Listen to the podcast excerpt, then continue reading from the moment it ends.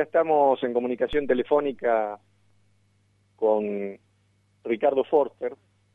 a quien saludamos. Ricardo, buenas tardes. Emiliano Villazón lo saluda en Poniendo Negro sobre Blanco. ¿Qué tal? Buenas tardes. Ricardo, eh, en las últimas horas nos hemos enterado de que se empiezan a, anular los, los procesos iniciados hace un tiempo ya por el juez Sergio Moro en Brasil, que es un juez este, distrital de la ciudad de Curitiba, estado de Paraná, que después fue ministro de Justicia, nada más y nada menos que de Bolsonaro, ahora renunciado al cargo y ya este, presentándose eh, Sergio Moro con serias intenciones para ser presidente. Pero me gustaría saber su opinión respecto a qué efecto puede llegar a generar en Brasil y en la región este notición político.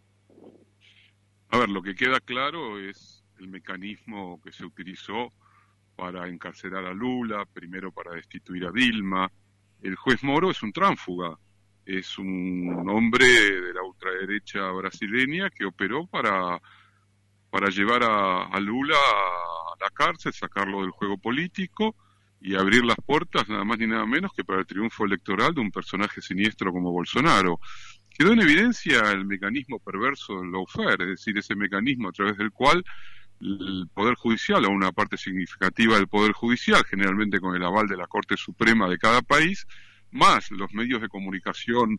significativos, concentrados, que dominan en general el espectro comunicacional en cada uno de nuestros países, que hacen una alianza y buscan destruir generalmente a figuras eh, populares que han ejercido eh, las presidencias de nuestros países en momentos que todos recordamos. El caso obviamente de Lula, también el caso de Correa en, Ecuador, que hoy está exiliado en Bélgica,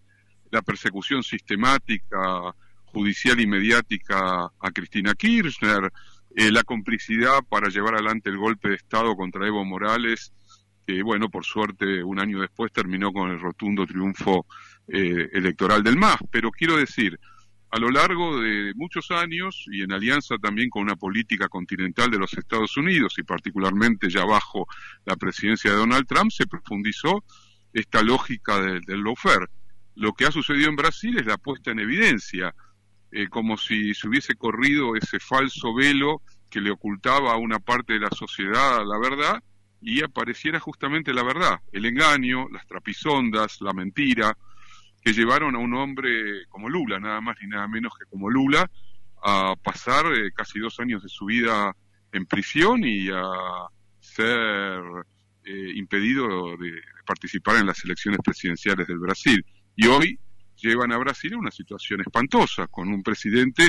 que está generando un caos sanitario de tal dimensión que pone en peligro a toda, a toda la región. Bueno, eso ha sido el lawfare en Brasil, pero también es el lawfare en América del Sur y nosotros en la Argentina lo hemos vivido y lo seguimos viviendo eh, sistemáticamente a partir de lo que han sido las causas montadas en particular contra la expresidenta de la Nación y actual vicepresidenta Cristina Kirchner. Eh, ojalá que esto repercuta también sobre el resto de los países para mostrar lo que efectivamente fue un mecanismo perverso, aunque yo dudo que, eh, tal cual está hoy estructurada nuestra justicia, sea la, misma justicia la que ejerza sobre sí misma una crítica de tal hondura como lo que sucedió en Brasil, que habría que ver, ¿no? Los motivos que eh, se esgrimieron para que un miembro de la Corte Suprema encargado de esa tarea haya fallado como falló hay que ver si no hay un sector del poder brasilero que ya está harto de Bolsonaro y también seguramente harto también del otrora heroico juez Moro que resultó ser efectivamente eh, un corrupto judicial, para ponerle un nombre concreto, el que manipuló falsamente las pruebas para tratar de eh, lograr lo que finalmente logró, que es, llevar a la prisión al expresidente Lula. Claro, eh, sí, eh, respecto a lo que usted mencionaba del, juez del Supremo Tribunal Federal, Edson Fachín, eh, no, no, no podemos soslayar que quien lo colocó en el cargo fue este, Dilma Rousseff y que mm. Fachín tiene alguna, algún grado de vinculación este, político también con el Partido de los Trabajadores, pero eso no lo, no lo coloca dentro del, del contexto de una, de una judicatura absolutamente partidaria, porque no, no, a todas luces, perdón, a todas luces el procedimiento llevado a cabo por Moro era anulable y eso fue lo que pasó, se anuló y ahora pasó de, del estado de Paraná, pasó al estado de Brasilia y en Brasilia van a volver a hacer el, el procedimiento, o sea, no es que Lula quedó eh, sobreseído ni mucho menos, se anularon las condenas que, que habían recaído en su contra. Claro, pero queda en evidencia eh, la falsedad, la falsificación de pruebas, los falsos testigos. En realidad, la paradoja es que eh, Lula no tiene que demostrar su inocencia. Nadie tiene que demostrar la inocencia. Todos somos inocentes hasta que se demuestre nuestra culpabilidad en algún supuesto delito. Entonces, en realidad esa decisión lo que hace es poner en evidencia eh, el fraude que hubo detrás de, del juicio que llevó adelante el ex juez Moro. Eh, seguramente son las contradicciones y tensiones en el interior de la vida política y judicial brasilera la que hoy abre la posibilidad de esta situación. No la hubo eh, unos años atrás cuando eh, Lula terminó preso y, Bolsonaro presidente. El daño ya está hecho, a ver si nos entendemos. El daño ya está hecho, un daño brutal que costó miles y miles y miles y miles de muertos en Brasil por lo que ha sido eh, el desconocimiento y la negación de Bolsonaro del impacto de la pandemia y todo lo que eso ha significado para la región, porque Brasil es un país extremadamente importante, un Brasil eh, dominado por, por un neofascista como Bolsonaro, es tremendo para la región, es un retroceso inmenso para la región. Por eso creo que es muy importante lo que vaya a pasar de ahora en más eh, en el contexto brasilero. Después, eh, yo creo que la región está en un momento de, vamos a llamarlo, de incipiente recuperación. Comenzó con el triunfo del Frente de Todos y la fórmula de Fernández Fernández en la Argentina, siguió después con la recuperación de, de Bolivia un año, un año, un año del golpe de Estado, eh, sigue quizás con eh, el posible triunfo si no hay fraude o no se ponen trabas en Ecuador de, de Arauz. Eh, se multiplica por la alianza estratégica entre Argentina y México, producto de dos gobiernos progresistas, el de López Obrador en México y el de Fernández en la Argentina. Se le agrega lo que serán las elecciones para la Asamblea Constituyente en abril en Chile. Todo eso marcan que hay un momento expectante en, en, la región y que eh, la restauración neoliberal conservadora que parecía avanzar sobre la región hace tiempo que ya se detuvo. Eso no quiere decir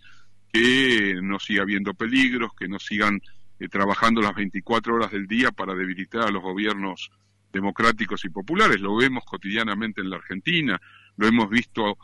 alrededor del año 2020, lo que han intentado hacer con eh, la decisión de la cuarentena, con las vacunas. Eh, hay una oposición brutal que trata de debilitar, de horadar, de arruinar cualquier alternativa que no sea la que ellos quieran imponer a la Argentina. Entonces, eh, si bien no tienen la fuerza que tenían antes, sigue siendo un actor socioeconómico, mediático, judicial altamente peligroso. Coincido en eso que usted está diciendo, Ricardo Forter, eh, y, también recuerdo que en su alocución acaba de mencionar el, triunfo arrasador de la dupla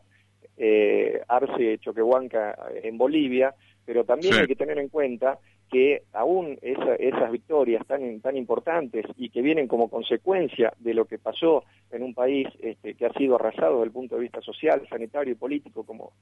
este corolario del golpe de Estado eh, que hoy la tiene presa a, a Janine Áñez. Eh, sin embargo, cuando se hicieron las elecciones subnacionales, el MAS no pudo ganar este, en los departamentos más importantes y, fue así que perdió en La Paz, Cochabamba y Santa Cruz. Y entonces, este, el pensamiento es, eh, ¿cómo, ¿cómo puede ser que las victorias democráticas queden relegadas o zozobren ante ese tándem que muy bien acaba de mencionar usted, eh, político, mediático, judicial, que no solamente está presente en Argentina, en Brasil, en Ecuador y en Bolivia, por citar algunos de los casos que mencionamos, sino que está en todo el mundo, eh, porque es importante eh, analizar lo que pasó en Bolivia. al respecto, me gustaría saber su opinión en cuanto a las elecciones subnacionales pasadas. Bolivia es un caso muy particular. Eh, por ejemplo, la elección en el Alto,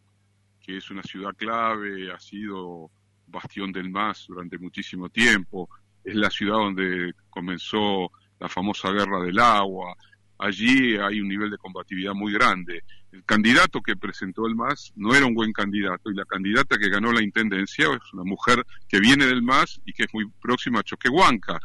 que muestra las tensiones, los conflictos también en una alianza gubernamental. El caso de Santa Cruz es otro porque Santa Cruz históricamente siempre, salvando rarísimas excepciones, la derecha y la derecha más dura logró imponerse incluso electoralmente. No es sorprendente que el candidato Camacho de, Santa Cruz eh, haga una, una muy buena elección y que el MAS mantenga su voto histórico que allí está arriba de 30 puntos. Eh, quiero decir, yo creo que no hay que tomar esta elección como contrapunto a la elección presidencial porque tiene que ver con una cultura política, territorial, regional, localista boliviana a la que hay que prestarle atención y comprenderla. Esto no significa que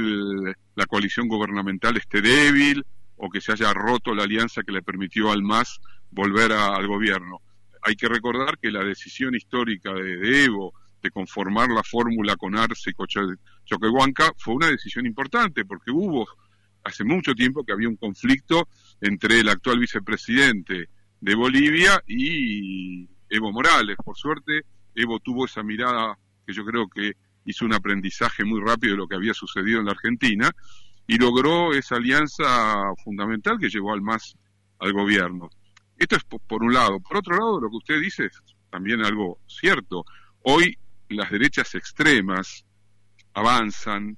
eh, ocupan los espacios que el centro liberal, entre comillas, democrático, ha ido perdiendo cada vez más. Y lo vemos